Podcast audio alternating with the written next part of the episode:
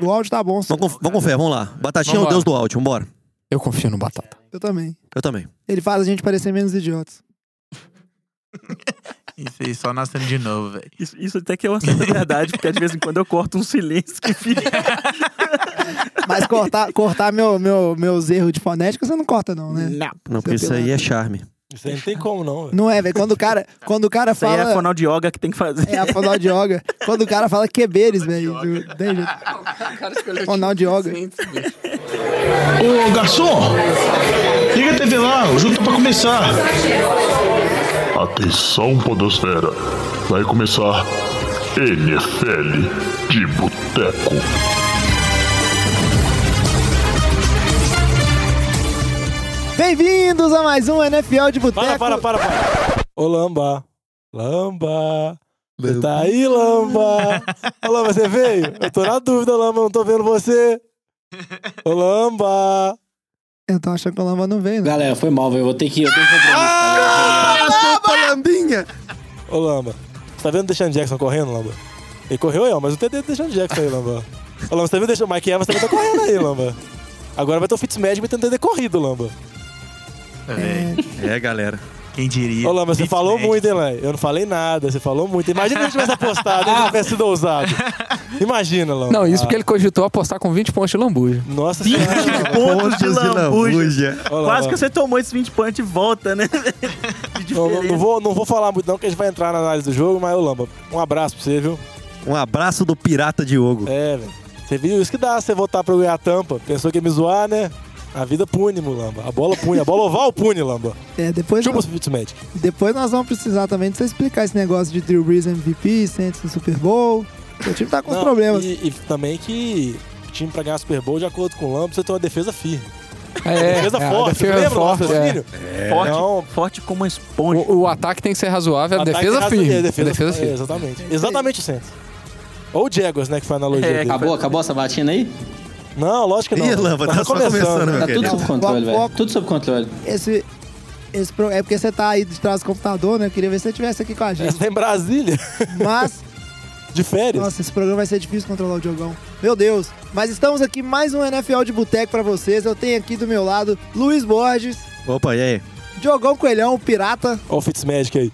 Alex Reis, E aí, velho? Vitor Oliveira, Fala, galera.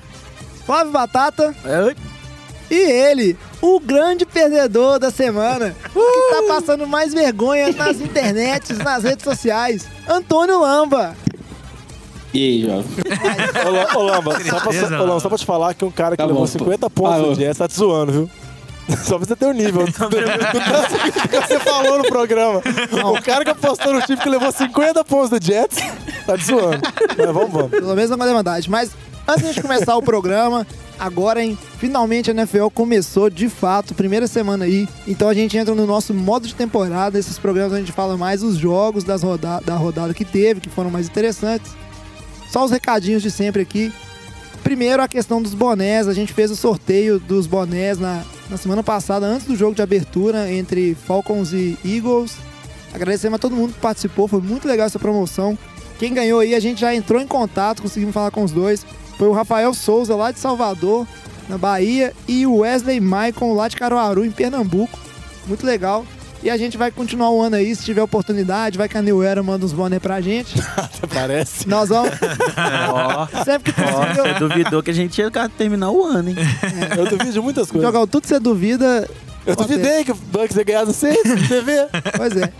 Então, foi muito legal e quando tiver outras oportunidades, a gente faz mais sorteio pra vocês. Uma outra ação bacana que tá rolando aí é o NFL Challenge, pra quem não viu, é lá no site lá nflchallenge.com.br, é uma iniciativa NFL, tipo um fantasy meio parecido com Cartola, onde você escolhe time aéreo, ataque aéreo, QB. Tá muito legal a liga, agradecer a participação de todos, a gente já tem 29 pessoas participando lá. E a gente resolveu fazer uma coisa, enquanto a gente não tem nada pra premiar, lembrando que o Enquanto a próprio New Era não deu boné ainda. é, enquanto o próprio, o próprio NFL Challenge dá prêmios semanais de bonés, inclusive você tem chance de ganhar uma viagem com acompanhante pro Pro Bowl lá em Orlando no final da temporada, então vale muito a pena participar. A gente do NFL de Boteca aqui, a gente vai fazer o seguinte, nós vamos ir anotando o nome ali de cada ganhador, nós vamos tentar entrar em contato, então a gente precisa que vocês ou escutem o programa ou acompanhe as redes sociais. E aí a gente vai anotar todo mundo e no final nós vamos realizar um sorteio com o que a gente tiver para premiar. Por enquanto, o prêmio vai ser o seguinte: para esses que foram melhor da rodada na nossa liga, então tem que estar participando da nossa liga. No final a gente vai sortear um que vai poder participar de um programa com a gente aqui. Então vai participar de um pedaço do programa, falar para que time torce, falar a expectativa dos playoffs, como é que foi a temporada. Isso Vai poder zoar o Lamba ao vivo. vai poder zoar o Lamba ao vivo. Isso, isso Vai é um nada, prêmio vai ser no final da temporada. Isso daí será diferente. Aguarda. ah, eu já tô guardando. Lamba é o ver. popstar, cara. Mas aí vai poder participar desse programa, o sorteio é lá pro final. Então continue participando aí e fique atento se você foi o melhor ouvinte da rodada, que você é um candidato aí, mas a gente precisa saber como entrar em contato. Por falar em contato, lembre-se sempre de seguir a gente nas nossas redes sociais, arroba NFL de Boteco com U, seja Instagram, Twitter, Facebook e um e-mail nosso, nfldeboteco, arroba gmail.com. Beleza, gente? Então, então vamos logo pro programa, que a pauta tá longa demais, a, a temporada começou e tem muito jogo bom pra falar. I'm happy to announce that Fitzmagic is alive and well. E como já foi difícil até começar o programa, eu pensei em dar uma de João Kleber aqui, ficar adiando, Saints e Tampa pro final, pro final, pra gerar uma expectativa. Mas eu desisti, que eu sei que eu não vou conseguir controlar vocês, vocês vão querer ficar zoando, o programa inteiro. Então a gente tem que começar a falar desse jogo. Tampa Bay, 48, lá na casa do Saints, 48 a 40. Isso porque, na verdade, teve um momento que, se eu não me engano, o jogo tava 48 a 24, algo assim. E aí, eu acho que Tampa Bay tirou o pezinho do acelerador. Como vocês já judiaram muito do, muito do Lamba, eu vou começar dando a palavra pra você, Lamba. Explica o que aconteceu com o seu Saints, ia pro Super Bowl, Drew Brees MVP, Seu survival. essa defesa que só ia melhorar. Não, eu acho que é tudo. É o começo de temporada, velho. Eu acho que assim, a defesa não Não, pode não, mas sério, eu vou te mutar aí, velho, sério. Não, não, tudo tem limite aqui, velho, sério, não. É, Mas, o, é, não. o Giants também foi início de temporada, A- cara. A, a gente tem que ter um mínimo de Cleveland coerência, também. a gente tem que ter um mínimo de coerência no programa, velho. Sério mesmo, se você continuar com essa baboseira, vai tomar uma multa aqui. Ah, então, não, vamos lá então. Vocês estão achando que eu tô falando bobagem? Como base, desde 2014, o Saints sempre perdeu, na primeira rodada. Olha lá, Ah, então, esse então se ganhar dá mal. Então o time já entrou Não, pra calma, perder. Deixa eu falar. Não, Jogão, tô falando. A defesa jogou muito mal. A defesa jogou mal, não tô negando isso, não. Mas ano passado, por exemplo, primeira semana foi contra o Vikings, tomou uma surra de Sam Bradford. Sam Bradford humilhou o time, a defesa. Que ao longo da temporada foi se ajustando, ficou uma defesa muito boa. Tem falhas na defesa? Tem. Não era uma defesa perfeita. Não é uma das melhores defesas da liga, não. Mas é uma boa defesa, tem ótimos jogadores. Então acho que ano passado, o primeiro jogo foi muito ruim também. Em relação do primeiro jogo pro resto da temporada, o time melhorou muito. Tipo assim, é, como comparativo rápido, no primeiro jogo o time cedeu 470 jardas ano passado. O restante da temporada, a média foi de 328, diminuindo 30% o número de jardas. Então acho que assim, o ataque corrido ano passado, no primeiro jogo teve 60 jardas. E a gente lembra do ataque corrido do Saints no ano passado, como foi bom, com o Marquinhos e o Camara. Então, assim, o time começou muito mal ano passado. Começou muito mal esse ano. Ano passado terminou bem. Então, acho que, assim, uma- um jogo não define uma temporada. Eu acho que a defesa teve diversas falhas gravíssimas, muitas falhas de cobertura, de comunicação.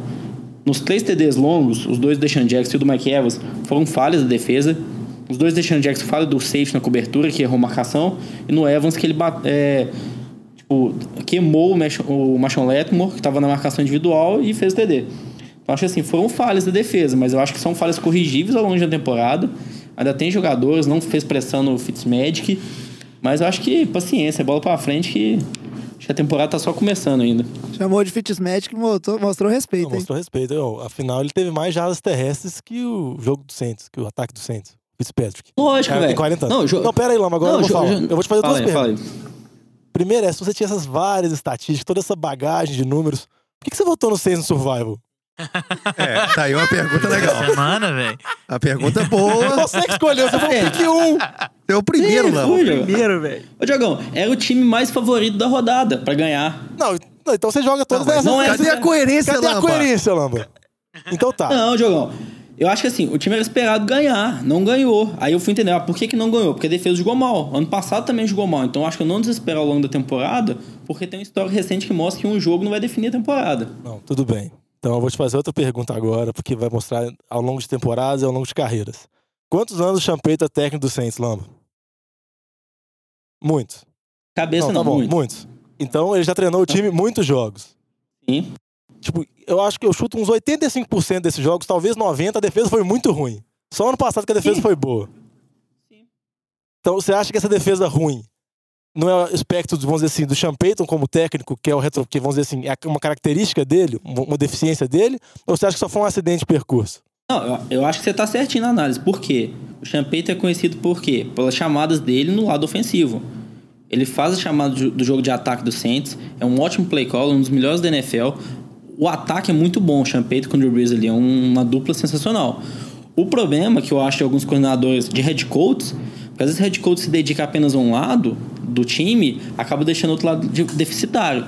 Então, assim, se não tem um coordenador defensivo, que o Saints não tem um bom coordenador defensivo, não tem um histórico de bons coordenadores, sempre ficou meio que largada a defesa, um foco sempre no ataque, errando jogadores no draft sempre quando pega. Então, assim, eu acho que isso daí prejudica, está totalmente certo. Então, acho que assim, o Champeito, ele faz a função dele, é o head coach e chama os jogadores do ofensivo. Só que ele precisava ter alguém pro lado defensivo, que não tem. Então, acho que esse é um grande problema do Saints também, o coordenador defensivo. Mas agora, você falar jogadores, você considerar Cameron Jordan, Max Williams, Marshawn Letmore, são ótimos jogadores. Eu acho que assim, o time tem muitos bons jogadores. Se tivesse um coordenador defensivo melhor, estaria uma, a defesa bem mais organizada. É, a gente, isso aí é uma coisa que ficou clara no, no lado ofensivo, o Saints não tem tantos problemas, porque mesmo que Tampa Bay tenha tirado o pé do acelerador, Ah, ah, Tampa Bay não tinha corner no segundo tempo pra É. pôr em campo, não. é um time que marcou 40 pontos, o Drew Brees foi muito bem, Alvin Kamara foi muito bem. Agora essa parte do da defesa aí, eu concordo com você, Lamba. A gente tem que entender o que vai ser dessa defesa. Eu só acho que tira um pouco dessa segurança que você, como todo outro torcedor do Saints, tinha que ah, finalmente temos uma defesa. Porque ano passado a gente teve desempenhos individuais muito dominantes que nem sempre eles são constantes na liga. E eu vi jogadas ali que é, o Letmore foi queimado, que o, o safety lá, o Williams, estava muito fora na jogada e foram erros individuais. Não acho que foi um erro de, de chamada ou de cobertura que foi bem explorada. Quer falar alguma coisa, Luiz? Eu quero sabe, falar que nós estamos falando muito que o, que o time do Lamba é ruim, que pra mim ficou claro. Mas além disso, nós estamos esquecendo de exaltar o time do Diogão, ué. Não, falar Que isso, isso, ué.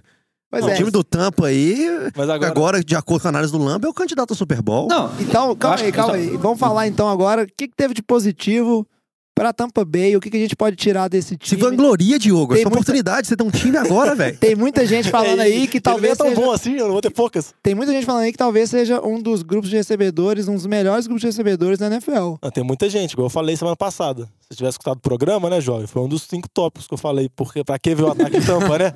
Eu falei do Chris Goodwin, Mike Evans, Deshaun Jackson, O.J. Howard. A atuação de Tampa eu acho que foi perto do que esperado em relação ao final do ano passado. Um ótimo ataque aéreo, uma péssima defesa contra o passe.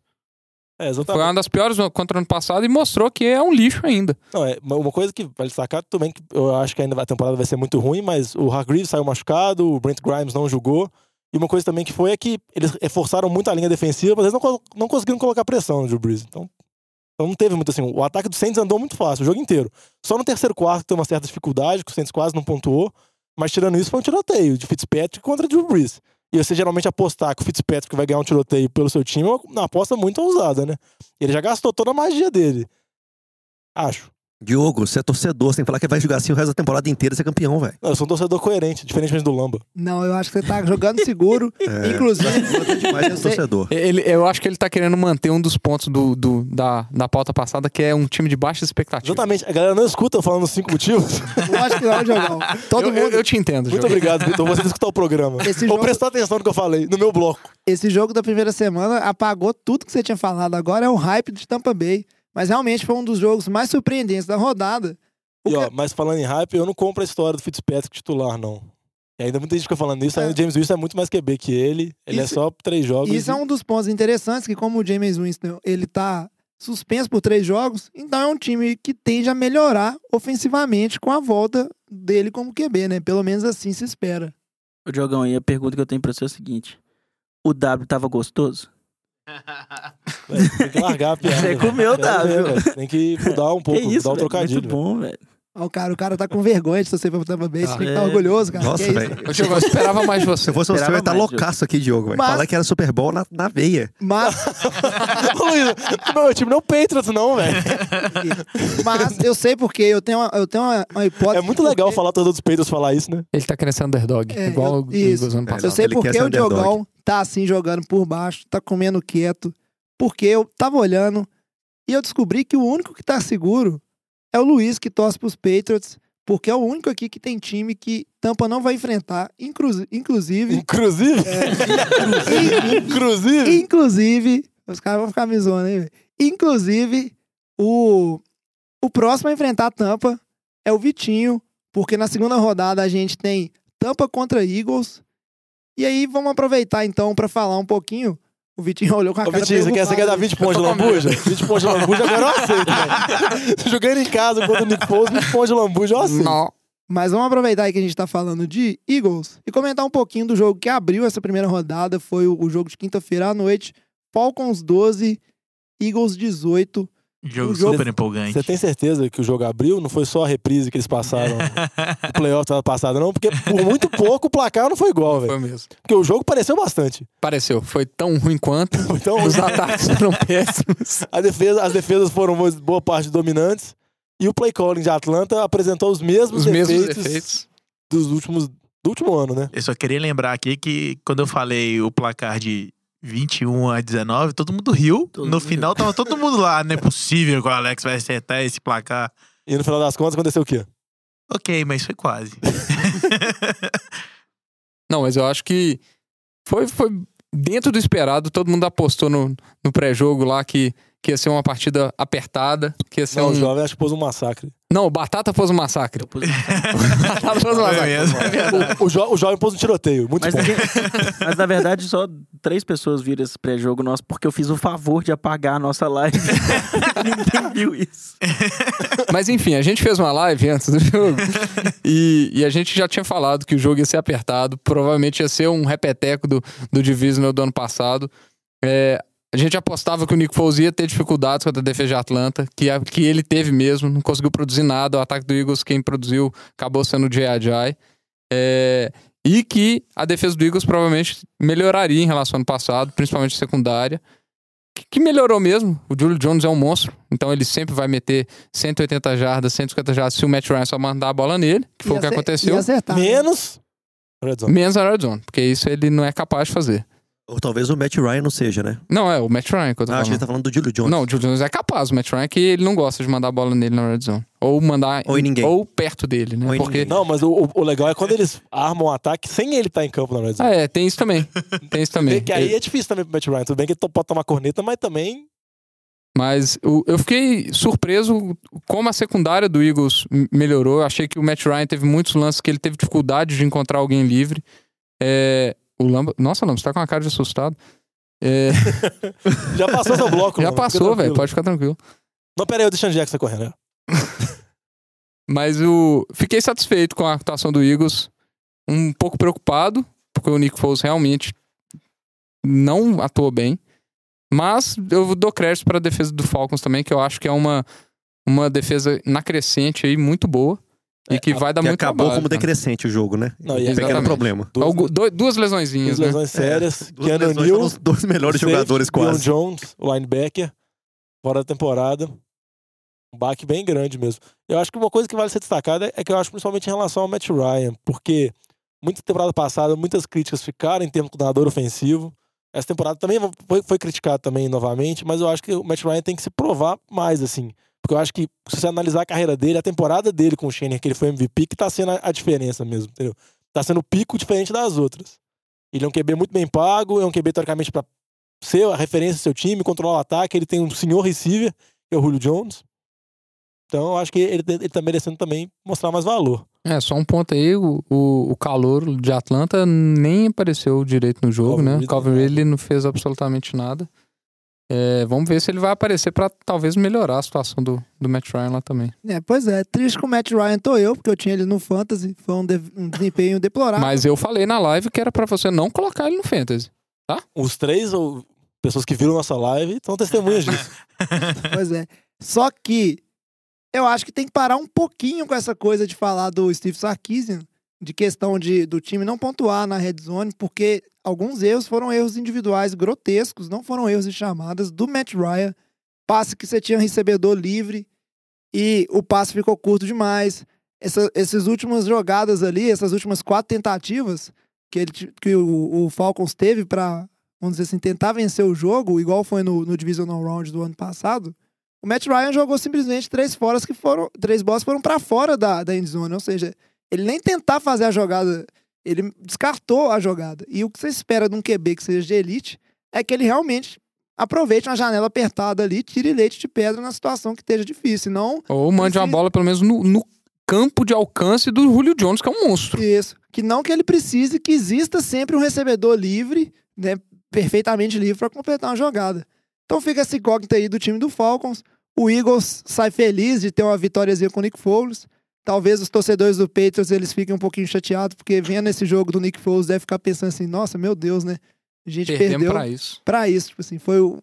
Caiu o raio ali. Tomamos Super Bowl 40 pontos pra isso. Pra isso. Mas segue vida, quer falar, Diogão? Uma coisa também que segue vida, que segue nos Eagles, é mostrar o, tanto que eles têm de jogador de linha defensiva, o tanto que eles fazem rotação. Você ver que no final do jogo a linha defensiva tava dominando o ataque dos Falcons, os caras colocando muita pressão. E os caras rodam toda hora, Chris Long, Michael Bennett, por aí vai. É muito jogador bom, É muita profundidade, é é. muita profundidade e é muito difícil segurar. É isso aí. Bom para os Eagles que também vão poder é, ir com mais caute- cautela na volta do Carson Wentz. Porque, como o time tá ganhando, você pode ir adiando a volta do menino só para quando ele tiver 100% saudável e perfeito para voltar para campo. Eu vi uma notícia hoje falando que amanhã, na quarta-feira, né, que a gente tá gravando na terça, que provavelmente o Nick Foles vai ser declarado titular da semana 2. O Carson Wentz vai ficar pelo menos mais uma semana no banco, adiando o retorno dele. Como você falou, estão levando da maneira mais conservadora, que é a melhor maneira mesmo, a maneira mais adequada, porque tem um talento muito grande e o time é muito bom. É, muito bem, Diogão.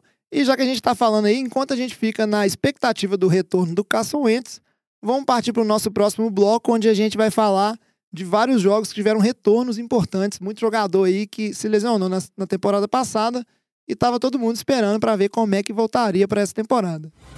I'm happy to announce that Fitzmagic is alive and well. E aí, para falar dos retornos importantes, a gente escolheu alguns jogos aqui que tem esses jogadores importantes retornando. A gente começa falando do primeiro jogo que foi transmitido no domingo pela ESPN. Acho que muita gente deve ter visto esse jogo. Foi Houston 20, Patriots 27. O jogo lá no Gillette Stadium, casa dos Patriots.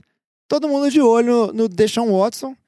E eu acho que o pessoal ficou um pouquinho decepcionado, né, Luiz? Eu só queria falar aqui que falaram que deixou o Watson voltar, mas ele não voltou. Fica aqui minha indignação. Não, ele voltou. ele voltou. É, eu, Ele voltou Eu acho que- parte de- antes de, do ano passado. Exatamente. eu acho que era esperado que o Deshaun Watson não teria campanha, uma campanha do nível que ele apresentou nos jogos do ano passado, quando ele jogou, que teve números extraordinários. Sem contar que agora é o primeiro jogo da temporada, ele voltando de lesão, jogando num campo hostil contra um time que estava no Super Bowl. E a defesa dos Patriots, como eu disse antes, ela realmente melhorou muito do ano passado para esse, com a volta das lesões, alguns jogadores pontuais que eles pegaram e alguns jogadores que se adequaram melhor ao esquema. A defesa melhorou bastante. Primeiro tempo, a defesa do Patriots foi muito dominante. A parte de front seven ali conseguiu fazer muita pressão. A OL de Houston mostrou que não consegue defender o Deshaun Watson, não consegue segurar. Então ele sofreu muito com isso. Talvez não tenha sido nem tanta culpa dele. Ele sofreu bastante com a linha defensiva do Patriots, que jogou muito bem, principalmente no primeiro tempo, embora ficou claro que ela não é igual à defesa do Eagles. No segundo tempo, ela estava muito cansada e não conseguiu impor a mesma pressão que impôs no, no- no primeiro tempo, e tal- talvez até por isso que o Houston conseguiu jogar melhor no segundo tempo. Mas é esperado que o Deshaun Watson não tenha uma, uma performance do mesmo nível. Isso aí, pra mim, é, é claro. E eu não, não acho que foi a ausência do Will Fuller que fez tanta diferença, não, porque o Will Fuller, ele, ele era um ele Ano passado foi muito usado em profundidade, né? Em, passes de profundidade e big plays. E o Watson ele não teve oportunidade de fazer esse tipo de passe contra o Patriots no jogo de domingo. Ele estava muito pressionado, igual o Luiz falou, a defesa estava em cima dele o tempo todo. Ele não tinha tempo de fazer as leituras completas. Eu acho que ele não ia ser, não ia ser uma diferença o Will Fuller em campo, ele não. Também creio que não fez diferença nenhuma pro jogo. É lógico que ele é um recebedor melhor do que ele teria, do que ele teria à disposição. Pode, poderia fazer alguma pequena diferença, mas não para a performance dele como um todo. Ele errou passes fáceis, ele errou um, um, um passe para TD que seria na endzone, que poderia ter mudado o jogo pro, pro Tyrande no primeiro tempo, que era um fácil, fácil, foi um overthrow dele. Que ele teve tempo, raras vezes que ele teve tempo no primeiro tempo, então é normal, ué. Eu acho que é, agora a rampa dele pode melhorar, claro que foi um jogo ruim, mas com a OL tem que ajudar. A OL foi mal. Foi bem mal no jogo. Não, eu concordo com vocês que, o que era esperado, que não era esperado que o Deshaun Watson não repetisse o, que ele tá fazendo, mas me surpreendeu negativamente a postura dele dentro do pocket.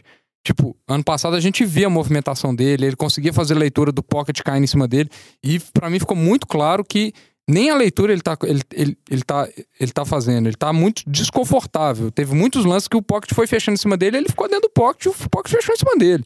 E então, era lance que ele estava acostumado a sair, fazer aquela movimentação lateral, lançar aquela bola funda, achar um recebedor livre. Ele não fez isso em nenhum momento do jogo. Toda vez que ele tentou fazer isso, ele dava dois, três passos para fora do pocket, tentava lançar uma bola na lateral para algum recebedor, a bola caía cinco jardas antes do recebedor. Então, me surpreendeu muito isso. Passes fracos, movimentação muito ruim, leitura ruim do pocket. Então, eu acho que ele tem muito que melhorar aí para retomar a, a forma do, do ano passado. É, fora que o, o Deshaun Watson, eu senti que ele segurou um pouco demais a bola também. O que deve ser uma agonia pro torcedor de Houston, porque toda hora que ele tomava um sec, o que eu pensava era assim, ah, o joelho, ah, o joelho. Então é um negócio complicado. Já pelo lado do Patriots, né, Luiz? Tudo tranquilo. É, enquanto tiver Gronkowski e Tom Brady ali, o ataque vai funcionar. A gente viu muito passe pros running backs. E o Patriots segue aí em busca de um recebedor que, inclusive, contratou o Corey Coleman nessa semana, né? É, a gente até brincou antes, né? Como tá fazendo bingo com os times da NFL. Qu- Quanto tempo vai demorar até a gente... Será que até o dia que sai o podcast ele ainda tá no Patriots? É, nós não sabemos, então essa informação de pode estar defasada, viu? Não, ele pode estar em outro time. Mas eu acho que o que, o que aconteceu do, do jogo foi bem dentro do esperado. Acho que a pensa com dificuldade no, no corpo de recebedores, é claro, isso pra todo mundo. Até o Edman voltar vai ser essa sofrência toda aí. Mas o Dorset pelo menos jogou um pouco melhor, que deu uma salvadinha ali e conseguiu é, dar uma opção pro Tom Brady a mais. Mas é isso aí, os running backs, infelizmente o Jeremy Hill sofreu uma lesão, rompeu o ligamento, ele começou jogando muito bem, o Jeremy Hill. Bloqueou um punch, estava com boas corridas. Aí agora eles devem ou voltar com o Brandon Bolden, do Practice Squad, no lugar do Hill, e esperar que o Sonny Michel, o calouro, consiga ser reativado, né? Que agora ele vai ter espaço para jogar. Com o Hill lá ia ser difícil. Agora o calouro vai ter espaço, a gente vai aguardar aí. A gente vai aguardar aí para ver como é que ele vai se sair. Seguindo pro nosso próximo jogo aqui, com um retorno importante, a gente tem que falar da vitória dos Bengals fora de casa, 34 a 23 nos Colts, mas que eu acho que o time do Colts tem motivo para continuar. O torcedor do Colts tem motivo para ficar animado, porque Andrew Luck aparentemente está de volta, está em boas condições, fez passe em profundidade. Então, esse time do Colts pode continuar sendo muito ruim, mas pelo menos eles têm o seu QB de volta, né, Diogão? Não, e eles resolveram testar o braço do Luck mesmo. O Luck deu 53 passes no jogo, acho que é a terceira maior marca da carreira dele. Um jogador que teve problema, vamos dizer assim, para lançar a bola e ficou parado um ano inteiro. Você voltar ele dessa maneira para mostrar que ele realmente está inteiro mesmo e pronto para jogar. Só que os problemas do time acontecem, né? O time tem o Luck, o Luck consegue movimentar o ataque. Dizer assim, ele é, ele é uma peça muito acima da média. Mas a defesa do time é muito fraco, o jogo terrestre do time é muito fraco, a linha ofensiva do time é fraca. Isso aí acabou. Não foi surpresa pra ninguém Cincinnati ganhar, estreia fora de casa. Cincinnati jogou bem, o jogo foi até bem parelho, até o finalzinho, até quando o Jack Doyle sofreu o fumble, que foi retornado pra TD. Mas uma das coisas que mais chamou a atenção, além do, do retorno do Luck, foi o jogo do John Mixon. Jogou muito bem, correu muito, Muito bem. bem. recebeu muito, muito bem, muito, muitos bons passes. Eu acho que vai ser, pode ser uma, uma peça que faltava nesse ataque, que tem um receiver dominante, que é o AJ Green, e faltava um jogo terrestre. Meu fantasy agradece.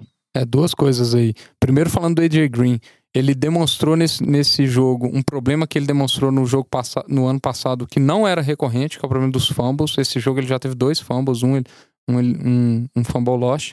E, como esperado, realmente, igual você falou, a defesa do- dos Bengals deu as boas-vindas pro Luck, né? O Sean Williams já deu um hit no helmet do Luck ali, foi ejetado. Começou aí o- na, na regra nova Padrão ejeção. Bengals, né? Padrão Jogadores Bengals. ejetados. Pois é. Não, é porque o Burfict não estava em campo. Aí Exato. alguém precisava Alguém cumprir precisava- o papel dele, que é ser ejetado. Não, acho que só complementando um pouco aí. Acho que assim, o AJ Green não teve muito problema no passado, não. Ele teve só dois fumbles no ano passado inteiro. Então acho que assim, foi. Fumble lost jogo, isso, né? Específico. Fumble lost. Não, dois aí. fumbles, o- dois fumbles o ano inteiro no passado. Lost. Porque ele teve Não, no final dois do ano. fumbles. Não foi, não. Ah, tá. O site Pro Football Reference que eu olhei aqui agora fala dois. Então, mas que seja. É, eu acho que assim, foi mais do jogo. Eu acho que a linha ofensiva do Bengals, assim, acho que ainda tem que se provar contra uma defesa mais competente, né? Assim, a defesa do Colts, totalmente reconstrução, não tem nenhuma peça confiável, não tem nenhum jogador de impacto. Então acho que assim, esse time do Bengals, na próxima semana ele vai pegar o Ravens, né? Na quinta-feira logo já pega esse jogo. Uma semana curta. Então acho que assim, vai ser um teste mais complicado agora, para ver como que Andy Dalton ali que teve um jogo ok, Joe Mix teve um bom jogo, como que eles vão se portar com uma defesa muito boa, porque eu acho que contra a defesa do Colts aí, acho que qualquer um que jogar vai ir bem. Ô, Lamba, você tá certo. É porque eu já tô na regra nova. É porque ano passado ele teve muitos passes que seriam fumbles na regra nova. Nossa senhora. É por isso. Essa cara, daí uma lista- Ah, não, aí fudeu. Aí tá explicado. Ah, O cara, os caras. Fiquei tão- confuso. eu não entendi. É porque nada. foram. Ele teve não passes que ele nada. acabou dropando. na- porque da O regra. drops que é hoje drops seriam que hoje fumbles. seriam Ah, fumbles. sim, sim. Aí eu gravei como fumble já, é por isso. Mas a verdade é que o torcedor de Cincinnati aí tem motivo pra ficar animado, porque ano passado foi um terror esse ataque, principalmente por conta da linha ofensiva, mas nada dava certo. E aparentemente tem um ataque mais dinâmico esse ano, o que pode até dar a chance de Cincinnati de tentar uma corrida pros playoffs. É a dificuldade de Cincinnati é justamente a divisão, né? A divisão que vai ser brigada, velho. Então já viu isso aí, como não vamos comentar mais pra frente. Ravens brigando, Steelers e Browns já foi uma brigalha- brigalhada do caramba, então ninguém sabe o que vai acontecer. Uma Ah, mas, oportunidade. mas quando eu falei que essa ia ser a melhor divisão da, da NFL esse ano, ninguém falou que ia ser. Todo mundo Eu falou. "Ah". Eu acho que vocês estão guardando muito rancor dos comentários seus que ninguém presta atenção, gente.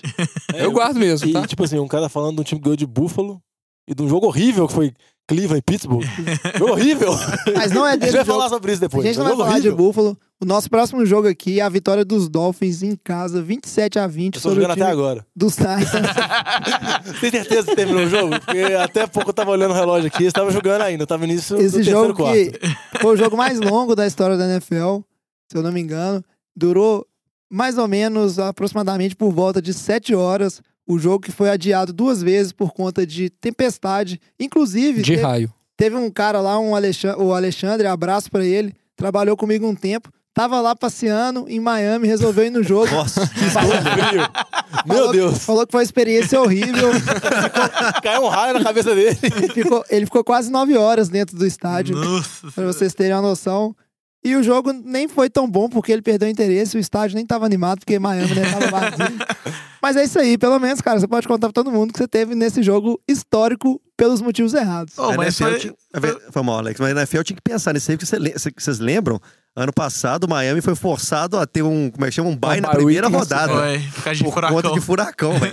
É, esse mês de setembro pra Miami é complexo, velho. A galera tem que pensar já numa situação pra julgar em outra cidade, sei lá, velho. Vai jogar em Londres. Começa a temporada em Londres. Pode ser. Começa Londres. aqui no Brasil, no Rio, escolhe. Maracanã. Mas falando do jogo, é, conta aí pra gente, Lambo, o que, que você viu positivo desse time dos Titans e do time dos Dolphins? Pô, jovem, sacanagem, velho. O único jogo que eu não vi, você vai me perguntar dele? Não, pô, pô, lá, mas olha, é possível que você não viu o jogo. Você teve o domingo inteiro pra Não, ver. Em algum momento do jogo do domingo, você tava livre pra ver o jogo. O jogo começou duas, terminou 10 horas da noite. Qualquer hora que você ligasse a televisão, tava passando o jogo, né, passando o velho? jogo. É, esse jogo foi marcado brin- por é. três quartos horrorosos e um quarto muito bom. O último quarto foi uma loucura. Jogo de especial teams, Pontos né, infinitos. Jogo de especial teams. Só Exatamente, é bem retorno. na linha que o Vini. É, exatamente. Eu acho que assim, o último quarto aí, como o Vitinho falou, foram quatro touchdowns, dois field goals, e o resto do jogo inteiro teve um touchdown e dois field goals, né? É bem que o Alex falou também, né? Dois touchdowns aí de retorno, um pra cada lado. Mas eu acho que do ponto de vista ofensivo foi um jogo bem ruim, né? Então eu acho que as equipes, os times especiais ajudaram a fazer alguns pontos, mas do lado ali do Titans, Mariota machucou, né? Saiu do jogo, não tava bem, tinha completado apenas 9 passes de 16, então assim, não estava confortável no pocket, estava sendo pressionado direto, mandou duas interceptações. Do ponto de vista do jogo corrido, era esperado que o Derrick Henry tivesse um bom jogo, não teve. O Dion Lewis acabou tendo um jogo muito melhor, mesmo não apenas no passe, né, recebendo as bolas, mas também correndo com a bola. Então, assim, a expectativa era mais que o Derrick Henry, um jogador mais forte, teria impacto maior nesse jogo, mas não teve. É, Acho só, que, assim, só um impacto- observação. Ele teve uma corrida de tipo 60 jardas, que foi um hold imbecil, que não tava nem impactou a jogada. Então Uhum. podia ter sido diferente a estatística dele. É, acho que do lado do, do Miami ali, eu acho que foi um bom retorno do Tannehill, né? Tanto tempo afastado, acho que assim, foi um, um bom retorno para ele, conseguiu conectar ali com os receivers, considerando que não tem mais o, o Jarvis Landry, né? Que era o principal target dele, distribuiu bem a bola entre as opções, Danny Amendola entrou bem nessa posição ali no slot. Kenny Shields, dois touchdowns longos, então assim, apenas quatro recepções mais dois touchdowns. Então acho que assim, fez pouco, ou é, fez muito com pouco opção, né? Jogo corrido, Kenyan Drake não bem, não veio bem, Frank Gore também idoso já, mas ainda assim eles tendem a forçar ele correndo com a bola, não entendo muito o motivo disso. Lama, Acho que mas assim, o Frank foi um Gore jogo- foi bem. Porque ele teve várias Não, horas não- pra descansar entre os snaps. aí é, aí é, aí é vantagem do Frank Gore. Ele podia tomar uma soneca depois do snap, assim. Aí ele dava uma corridinha depois de tomar uma soneca. Foi exatamente porque ele se destacou no jogo. Mas acho que no final das contas de tudo é. Acho que a gente tá falando um pouquinho também de dois times. Acho que não tem tantas expectativas pra esse ano, né? Tennessee tinha uma expectativa, mas com essas lesões aí que a gente falou, Marcos Mariota machucando, se ficar fora muito tempo, o time acaba, né? Não, é só É, Delaney Walker lesões. fora da temporada já. Então E acho o que assim. saiu então, machucado também, o Tyler Luan. ele acabou de renovar o contrato, né? Então, acho que assim, são grandes peças pro ataque, que não vai mais funcionar sem essas peças. Do lado de Miami, acho que os torcedores têm uma pequena esperança ali com o Tannehill, mas também acho que o time dá aquém de peças muito boas. Vamos ver. Vamos acompanhar como é que esse time de Miami aí segue na temporada. A gente sabe que é, Miami é um time que não é bom, mas sempre dá um pouquinho de trabalho para vários times ao longo da temporada, quando ele tá razoavelmente bem. Foram temporadas com o Tannehill que ele foi capaz de fazer isso. Principalmente pro Patriots. O Patriots adora perder pro Miami. É verdade. Fora de casa só. Eu vou falar que esse comentário desse jogo tá ficando mais longo que o jogo, viu? Vocês podem acelerar o processo aí, porque o jogo foi ruim. E, olha, eu tô tentando acelerar aqui tem muito tempo, só que Aí Não você tem jeito. pega e faz um discurso. os Titans, se você é torcedor do Titans, vai benzer, porque esse time aí tá com o mesmo azar do, do Chargers. A coisa tá complicada. Vamos Mas falar. só, eu sei que eu tô brincando aqui, mas é um jogo em condição muito atípica. Não dá pra tirar muita conclusão sobre nada desse jogo. É, a gente tem que ver esses times em diversas situações para entender como é que eles vão render na temporada. Seguindo nas voltas aqui, a gente vai aproveitar para falar de alguns jogadores que não são quarterbacks, mas voltaram bem e são voltas importantes para o seu time. O primeiro deles é o Dalvin Cook, que foi peça, voltou muito bem, foi peça fundamental da vitória dos Vikings em cima dos 49ers, lá em Minnesota, 24 a 16. A tristeza na voz. Jogo, não, não tô O triste não. Garoppolo não era invencível? O Deus. Ah, ele é, ele é invencível até ele perder. Até, a- a- a- Contra o Vikings, até, até aí pega um Até- jogo sério, né? Diogão, Diogão, Diogão, pera aí. Escute, Lama, você também. Escute meu argumento. É início de temporada. você sabe como é que é. Porque nas últimas 20 temporadas o 49ers começou perdendo. É. é assim Ah, não sei. Eu, eu, eu avaliei pra falar isso. O, o, o que eu acho engraçado é que eu acho que todos os times começam perdendo nessa temporada. Todos, todos, Eu só tem derrotas. Só tem derrotas. Não, mas eu vou aproveitar aqui pra falar sério desse jogo. Esse jogo serviu para mostrar é, uma coisa. É o tanto que o time do Vikings tá bom, o tanto que é uma defesa dominante, a secundária é muito boa, a linha defensiva também é muito boa, o corpo de linebacks é bom, não é tipo assim espetacular, mas é bom. E mostra que o Vikings ele tentou seguir um pouco do caminho dos Eagles de tentar dar profundidade para a linha defensiva, para exercer mais pressão com as contratações que fez durante a off-season. Então é um time que deu muito trabalho. Ah, o Jimmy G não jogou tão bem, lançou três interceptações, mas eu acho que ele não vai ser o, o primeiro nem o último QB essa temporada que vai ter trabalho contra essa defesa dos Vikings e, e vai ter um jogo difícil e ruim. Pelo lado dos 49ers, Diogão, eu fiquei até animado. Não acho que a, a performance do time foi tão ruim para um jogo fora de casa. Poderia ter ser- sido bem pior, principalmente pelo lado defensivo. A defesa 49ers tem muitos problemas e que não é, podia ter tomado a, a patocada do time dos Vikings, tomou só 24 pontos.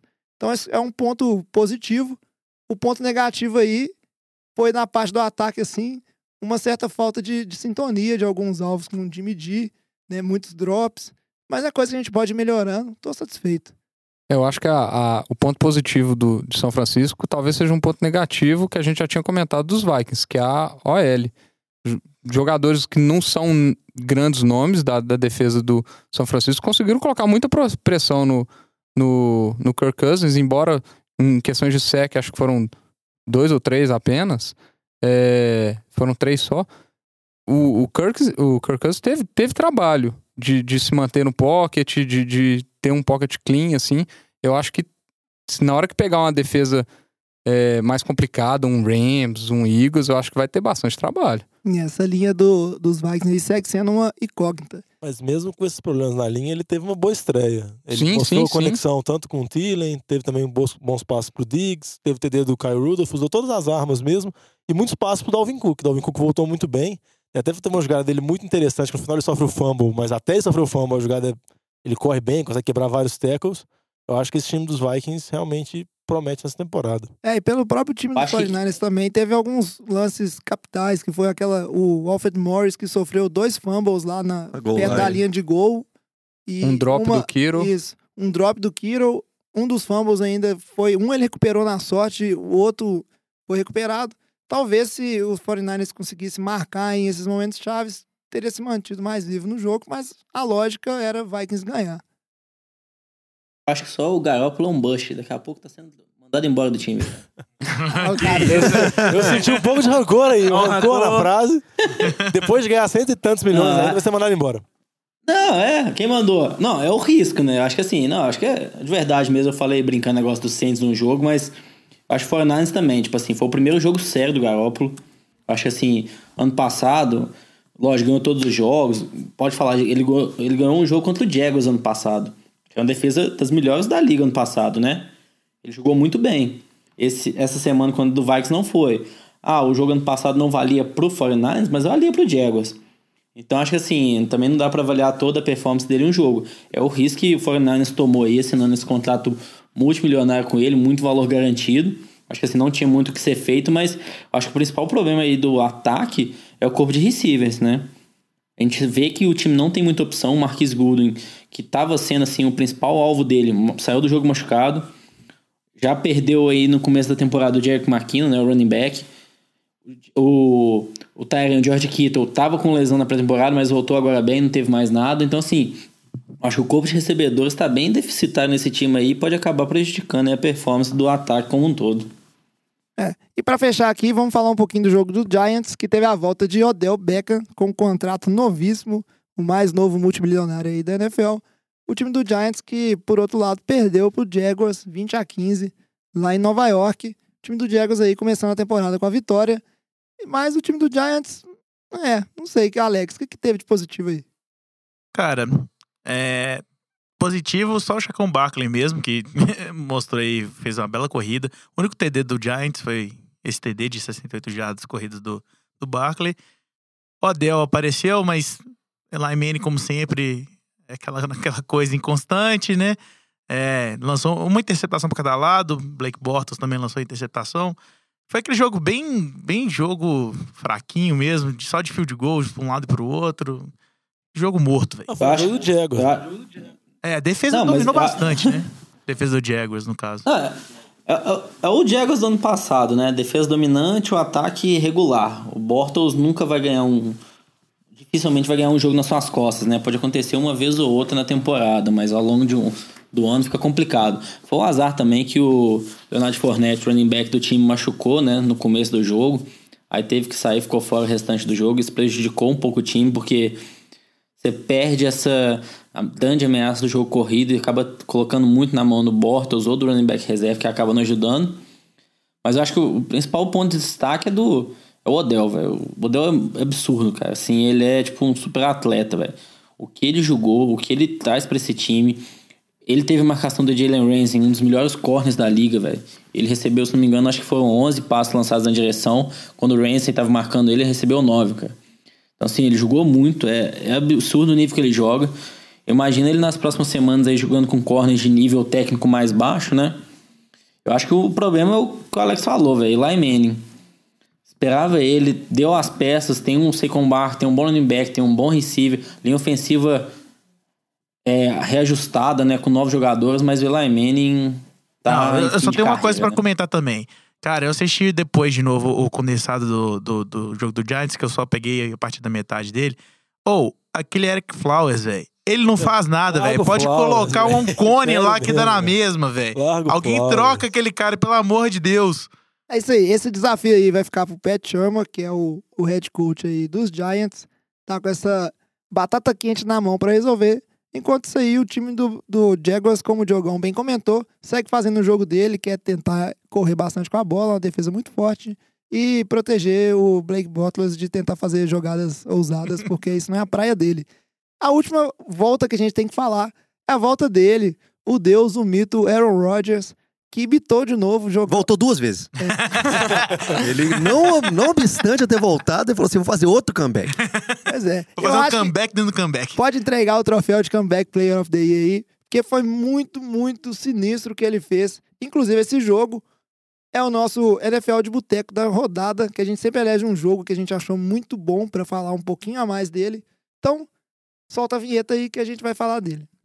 NFL de Boteco Game of the Week. O jogo que foi lá no Lambeau Field, 24 a 23 pros Packers. E eu não vou nem falar muito não, eu já vou deixar logo na mão do mais interessado nesse jogo, mais interessado, mais frustrado, mais decepcionado, ele, nosso torcedor do Chicago Bears.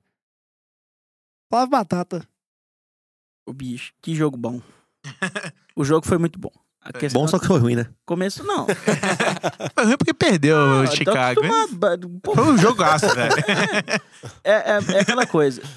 Você vê o Chicago perder pro Packers é ruim? É, mas você tá acostumado. Agora, você vê o Chicago jogando bem igual jogou. É. Você vê o Khalil Mack fazendo o que ele fez. O Trubisky melhorando em relação ao ano passado, mas não sendo aquela coisa ainda. Já, já é bem melhor do que simplesmente tomar os 24 pontos a zero, igual costumava tomar. É, o, o, a ah, no primeiro quarto, segundo quarto, principalmente, a defesa de Chicago mostrou a que veio e mostrou como que você faz pra jogar contra o Aaron Rodgers e, e se dar bem. Que é pressionar e não deixar ele pensar. Pressionar mesmo.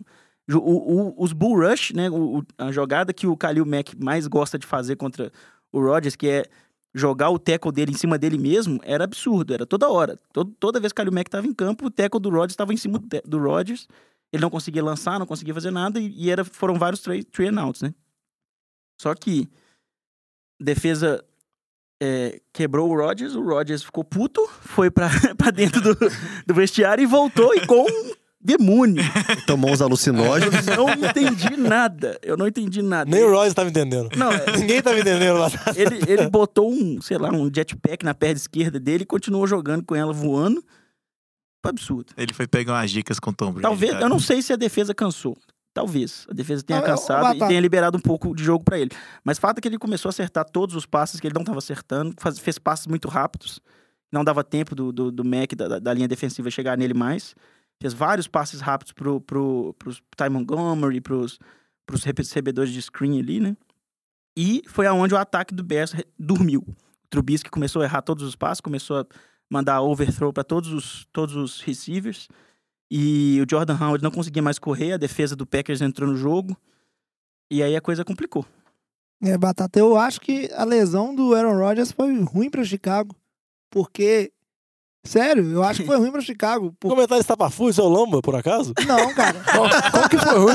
O, o, o Kalil Mack roubou a bola do, do, do Deshaun Kaiser na mão dele, fez um fome, interceptou pra atender o, o Pra Kaiser. Agora- Como que foi? o- agora eu isso? Eu, eu não entendi, é, É, o Kaiser foi uma mãe pro Bears. Foi mesmo. Escute, escute meu argumento então, Diogão. Por quê? Por que, que eu acho que essa lesão foi ruim pra Chicago? Tá certo que aí entrou o Deshaun Kaiser e o time abriu 20 a 0 mas o Aaron Rodgers vol- voltou. Ele não voltou ok, tanto que ele tava com dificuldades ali, muitas jogadas ele não tava usando a, a perna esquerda dele pra apoiar no chão. E isso acabou gerando uma, uma urgência nele em soltar a bola. Ele parou de segurar a bola. Eu acho que o Chicago fez pressão muito bem no, no primeiro tempo, mas parte dessa pressão também o Aaron Rodgers estava segurando a bola um pouquinho demais no pocket. Então, nessa de eu preciso soltar a bola rápido, foi quando ele começou a, a jantar a defesa do Bears em soltar essa bola muito rápido e sempre vindo na blitz e da blitz chegar soltando.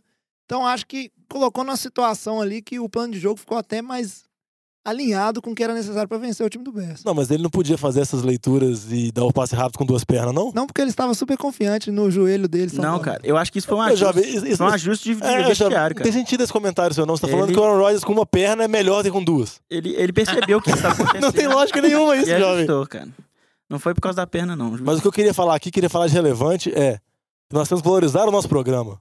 Já que vocês não prestam atenção. Qual foi o jogo de destaque da nossa temporada da semana passada? Bears e Packers. Exatamente esse jogo, que foi o jogo mais legal da rodada e, quiçá, vai ser o jogo mais legal da temporada. Porque eu acho muito difícil superar uma história Esse tão legal. Foi legal demais. Rodgers voltando, pulando uma perna só e Kalil destruindo Mack batata. chegando no Bears depois de...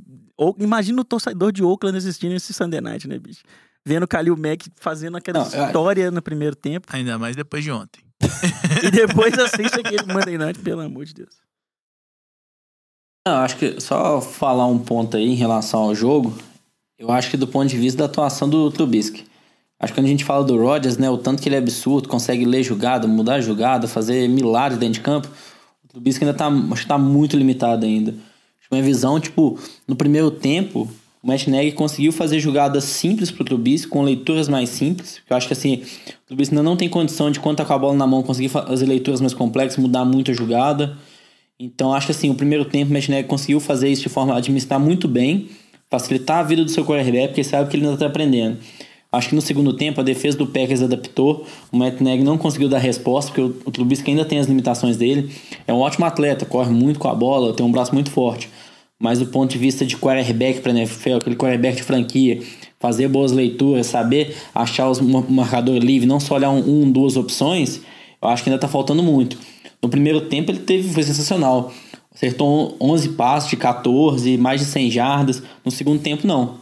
Forçou mais a bola, ficou na mão dele. Tentou mais de 20 passos, acertou só 12, menos de 100 jardas. Então, assim, acho que foi bem o, o Trubisky do segundo tempo, foi o do ano passado. E o do primeiro tempo, acho que foi mais um sistema ali que ajudou ele ainda. Ele tá precisando evoluir muito ainda para chegar no nível de no nível mediano da NFL ainda. Ah, eu concordo com você, Lamba. E, e principalmente se você parar pra pensar no seguinte: é, por enquanto, o Trubisky vai ter que ser esse quarterback de sistema mesmo, porque ele é novo, ele, ele teve que entrar com a louro dentro do time para jogar, né? Ele não teve, por exemplo, o que o Rodgers teve para treinar atrás do Brett Favre para aprender a ser um ótimo quarterback de, de NFL. E também tem outra Ele- coisa que o Rodgers tem também, não. Talento. Ah, que isso? Não. também não precisa Os caras bater assim também, não. Não, eu, acho, eu acho que ele tem talento. Não, verdade. tem talento, mas não Fala- igual o Rodgers. Lógico que não, ninguém tem talento igual o Rodgers, só o Rodgers tem, mas eu, ele tem talento suficiente. Ainda mais o Rodgers exemplo. com uma perna só, que aparentemente é melhor que com duas, de acordo com o Jorge. É o cara. Tá. Próximo jogo é pra jogar cadeira de rodas. Você vai ver o que ele vai fazer, vai destruir o mundo. Mas uma coisa que eu não sei se foi isso que você quis dizer, Lamba, que se foi eu vou ter que discordar, eu acho que ele é um quarterback que pode ser um quarterback de franquia. Ele ainda não é, por causa desses pontos que você, que você bem enumerou, mas se ele continuar evoluindo, eu acho que funciona bem. Eu acho que ele vai conseguir, é, principalmente acertar os passes sob pressão, que eu acho que quando a defesa pressionou ele mais, ele, ele jogou a bola muito alta em todos os passes dele, todos os recebedores não conseguiram pegar. E, e isso mudou o jogo. E teve, inclusive, uma hora que o Trey Burton tava livre na end zone e ele não, não mandou. Foi bizarra essa Foi jogada. bizarro, tava sozinhaço. E, enfim, dava até pra ele correr até o Trey Burton com a bola na mão, mas ele não foi.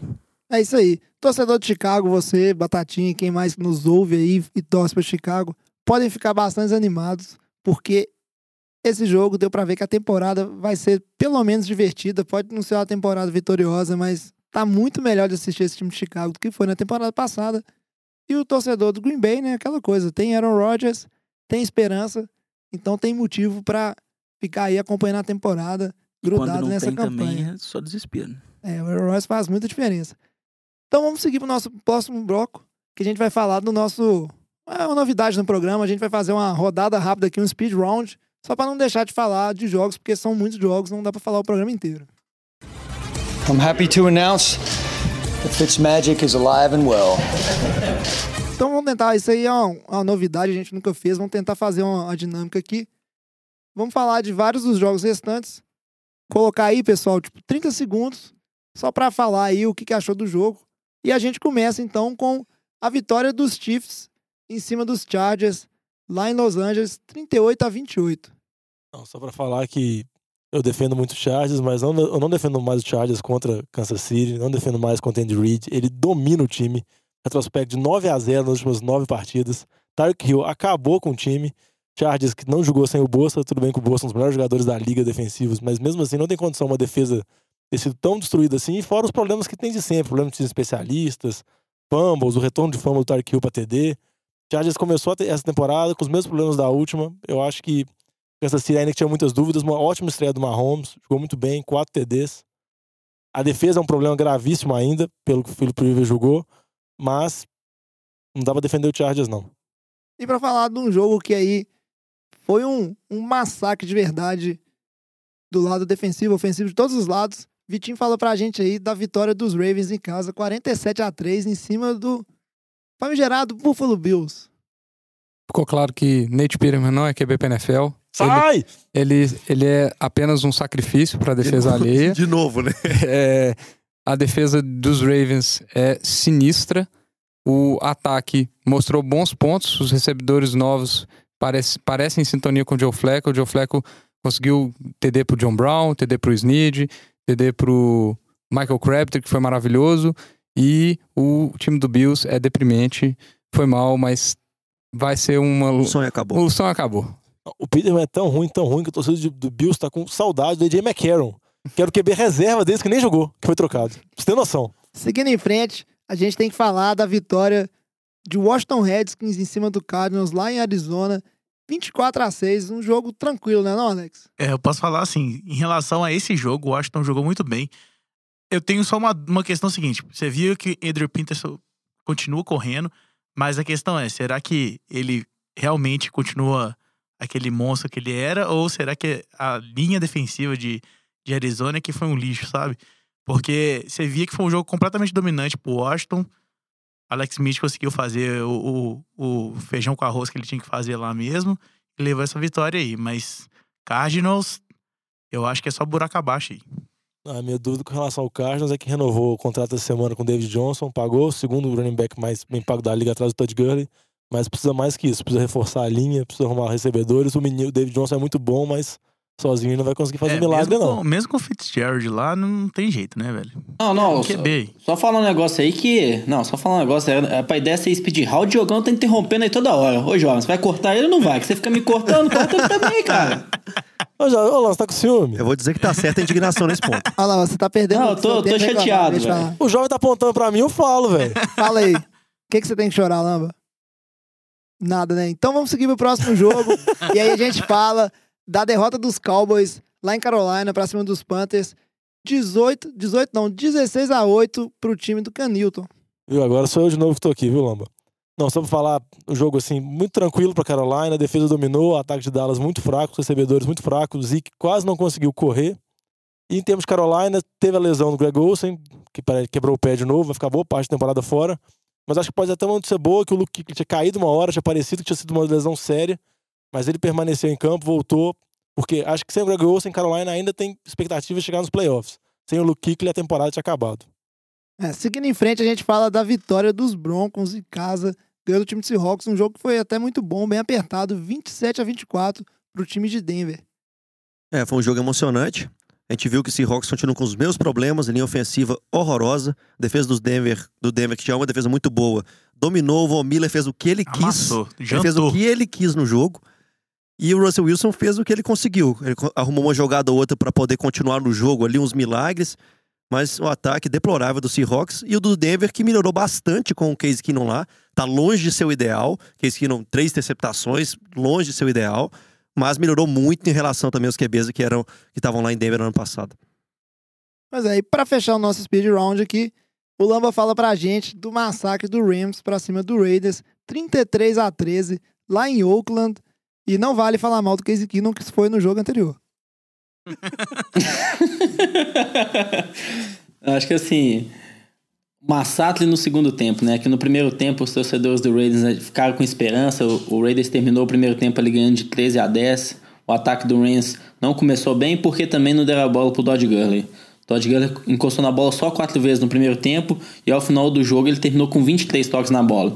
Então, assim, no segundo tempo, Chama que veio, botou a mão na consciência, viu que tem que dar pro Gurley, ele é o, a peça central do time, o ataque funcionou melhor, foi mais organizado, a defesa apareceu também no segundo tempo e o Derek Carr mostrando que não vale os 25 milhões dele, com um jogo muito ruim, três interceptações, interceptações até ridículas, lances muito ruins.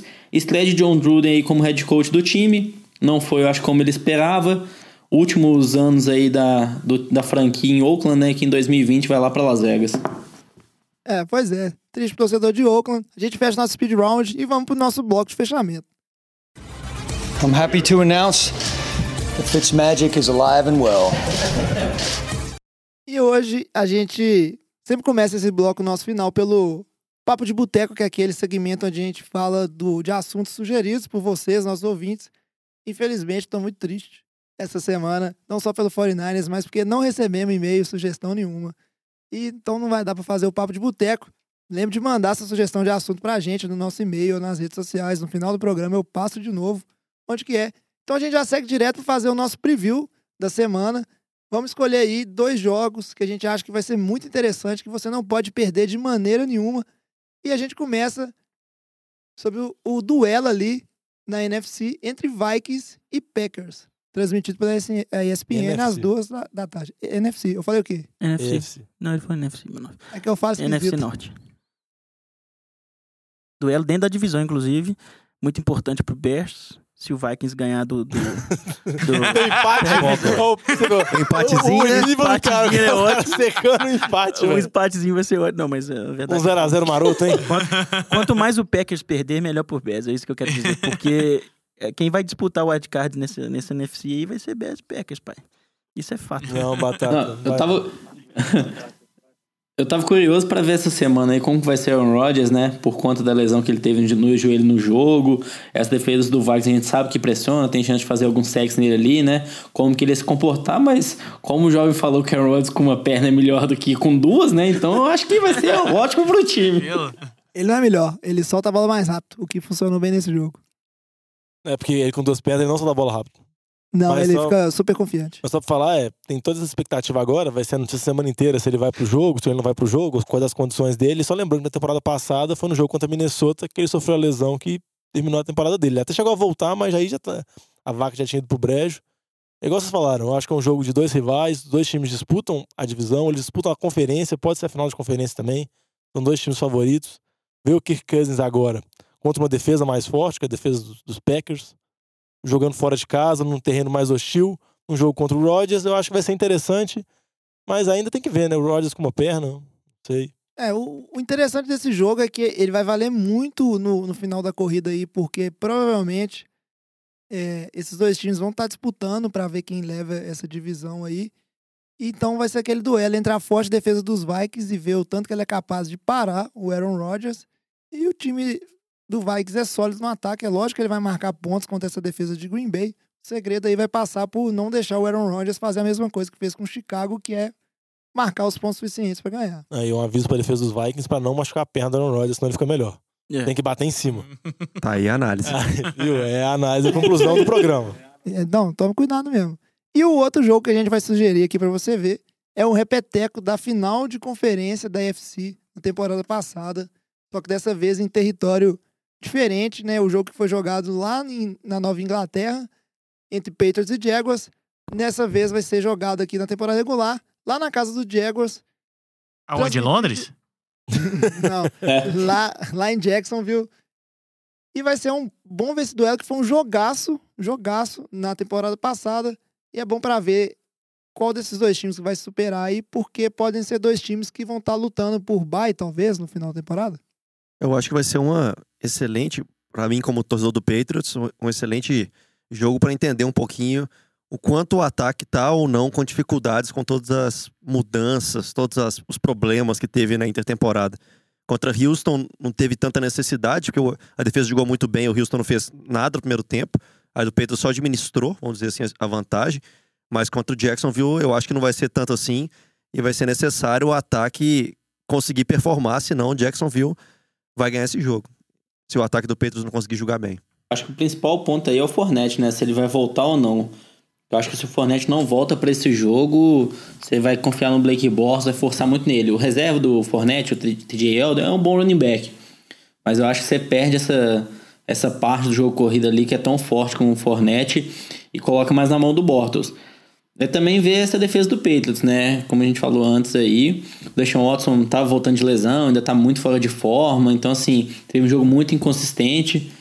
Eu não acho que vai ser um teste muito melhor para defesa pro Patriots, mas eu acho que se o Fournette joga, talvez seja um teste mais interessante do que foi essa semana. Não, só lembrando que esses dois jogos que a gente recomendou aí, os dois vão passar na ESPN, Minnesota e Green Bay, duas da tarde, e Jaguars e Patriots, 5 5 e e meia. 15. 5 e 15. Domingão. É isso aí, fique de olhos nesses dois jogos. Eles prometem ser muito interessantes. E agora, pra fechar o programa, a gente tem que falar dele, do Survival.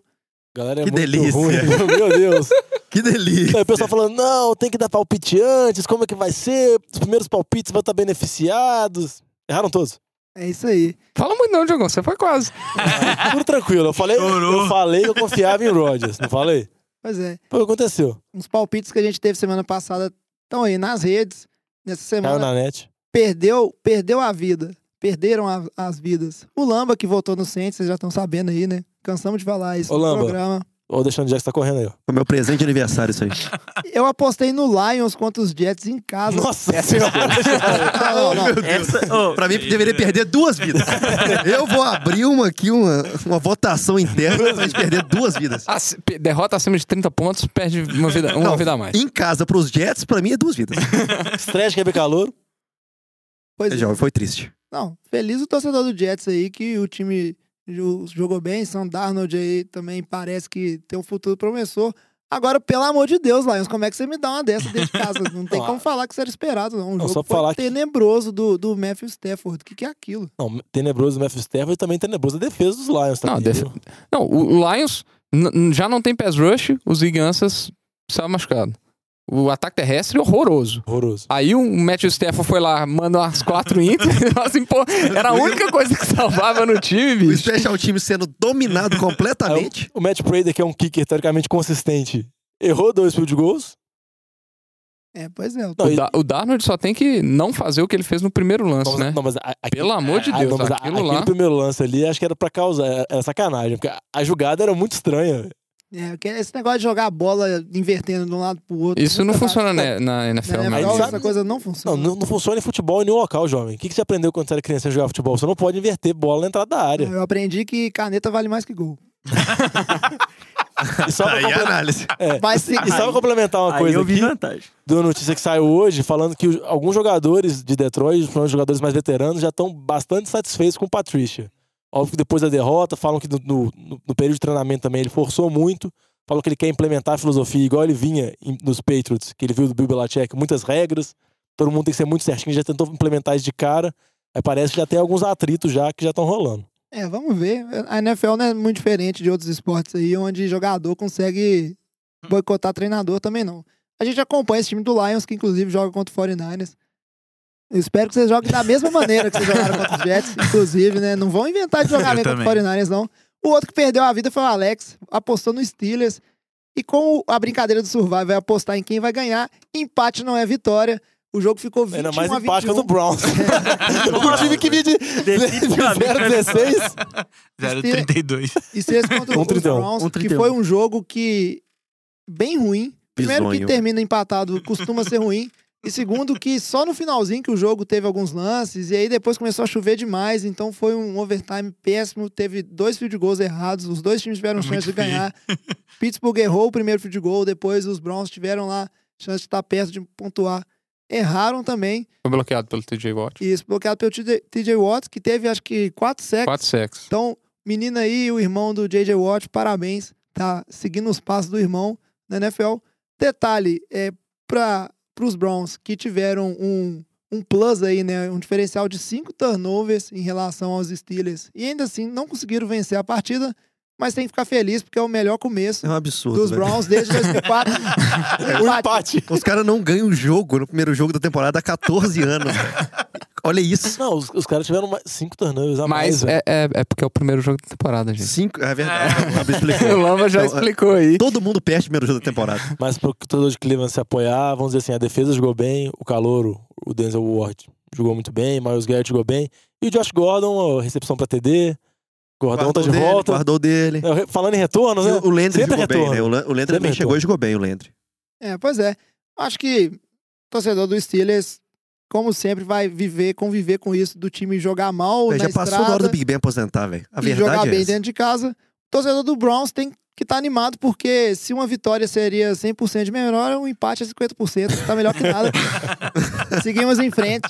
Que análise. 0-16, então não existirá. Aí, empatou com o favorito da divisão, velho. Mas é, tá bom demais. Então agora vamos, chega de enrolação, vamos aproveitar aqui e falar dos nossos palpites dessa semana. Como a gente explicou, porque tem a regra de não poder repetir, a gente vai rodando. Então o Lamba, que foi o primeiro a escolher na, na semana passada, agora é o último, começa por mim. Eu confesso que eu estou assustado com o que aconteceu com o Lions. Eu achei que ia ser uma vitória fácil. E aí, eu vou apostar no saco de pancadas da temporada, que é o Buffalo Bills. Então eu vou de Chargers ganhando dos Bills. O Chargers gosta da paçoca, viu, jovem? mais- Não. não é possível. Então é isso aí, minha explicação é isso. Quero pegar a vaquinha no Bills mesmo. Aproveitar que eu sou o primeiro a escolher.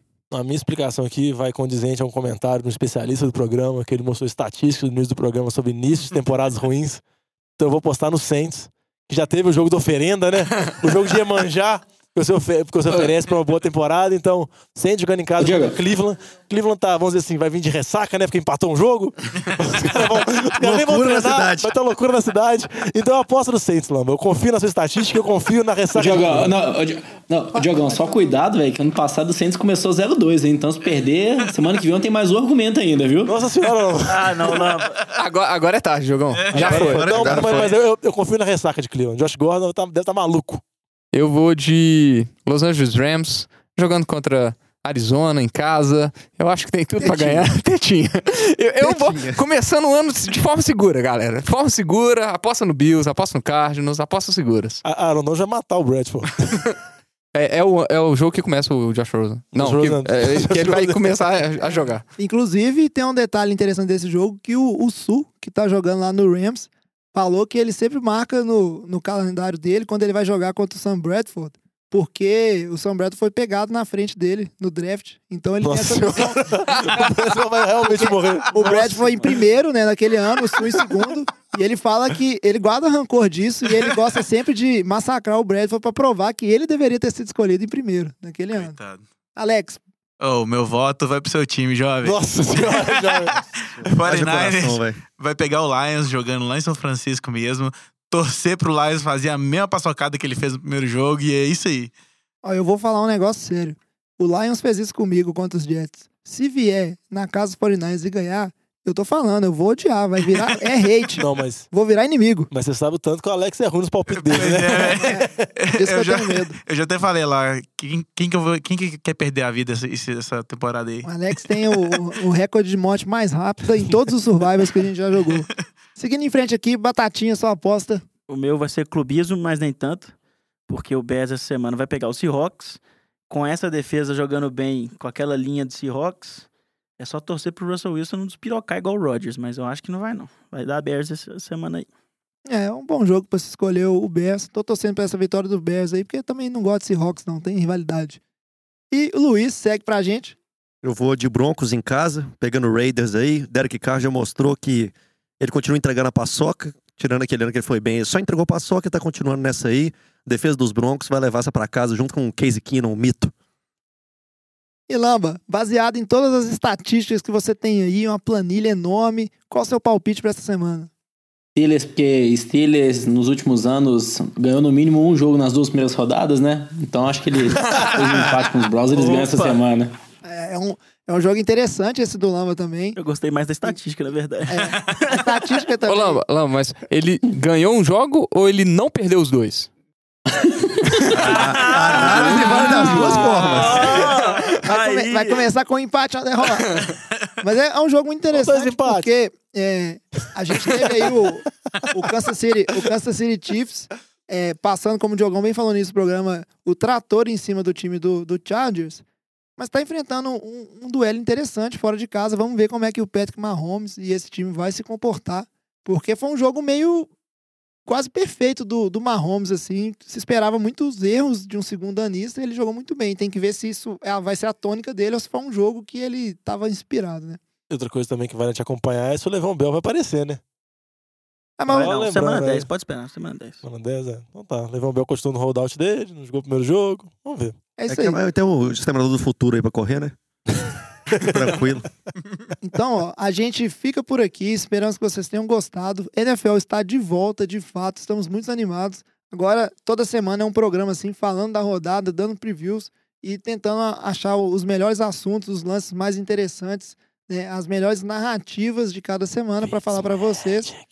É, Fitzmagic que tá on fire. O Diogão tá virando torcedor mesmo. Ele tá com humildade, mas fora aqui, nos bastidores, ele fala que ele vai ganhar de todo mundo. E o Vitinho tá ali com a cara meio preocupada porque ninguém quer O ser Vitinho é zoador de campeão do. Super Bowl, eu, velho. eu tô Vitinho é tentando. Olha lá, o, Bowl. Dio- o Diogão Vitinho é sabe, velho. Eu tô querendo ficar de underdog Não, aqui, velho, o jovem. cara- o cara é campeão é do o Super Bowl. lá, O velho. cara tem o MVP do Super Bowl titular, velho. Não dá pra brincar, não, já. Pois é, antes de fechar o nosso programa aqui, o recadinho de sempre. Lembre-se de seguir a gente nas nossas redes sociais, arroba NFL de Boteco, Boteco com U.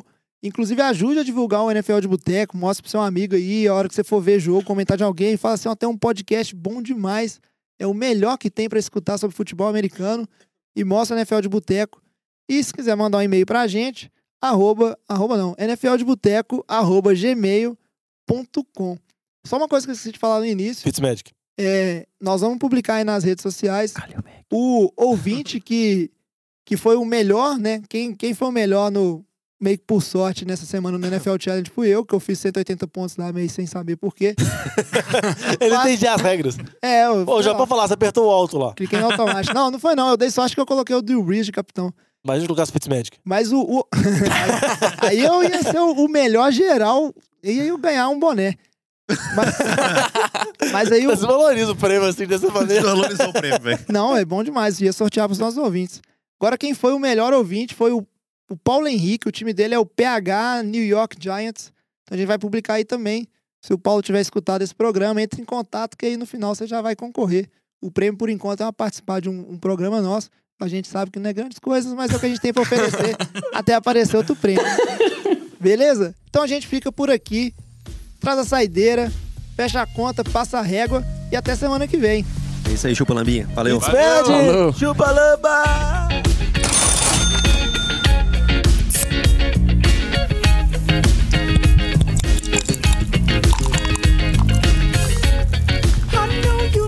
get a chance.